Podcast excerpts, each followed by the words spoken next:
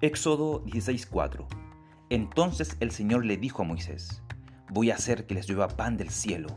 El pueblo deberá salir todos los días a recoger su ración diaria.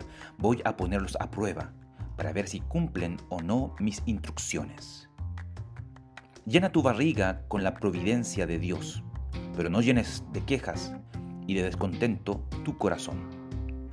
Tanto la prosperidad como la pobreza pueden ser una prueba de nuestra fidelidad a Dios. Vivir día a día confiando nuestra mañana a Dios y no anhelando la prosperidad pasada puede ser todo un desafío.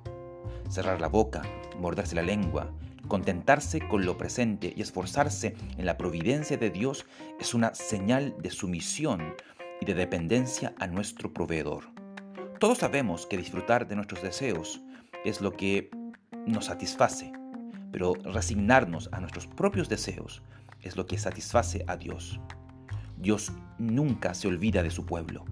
Él suple siempre sus necesidades, pero tengamos cuidado en pensar que lo que nosotros creemos necesitar es lo que nuestro Padre nos dará.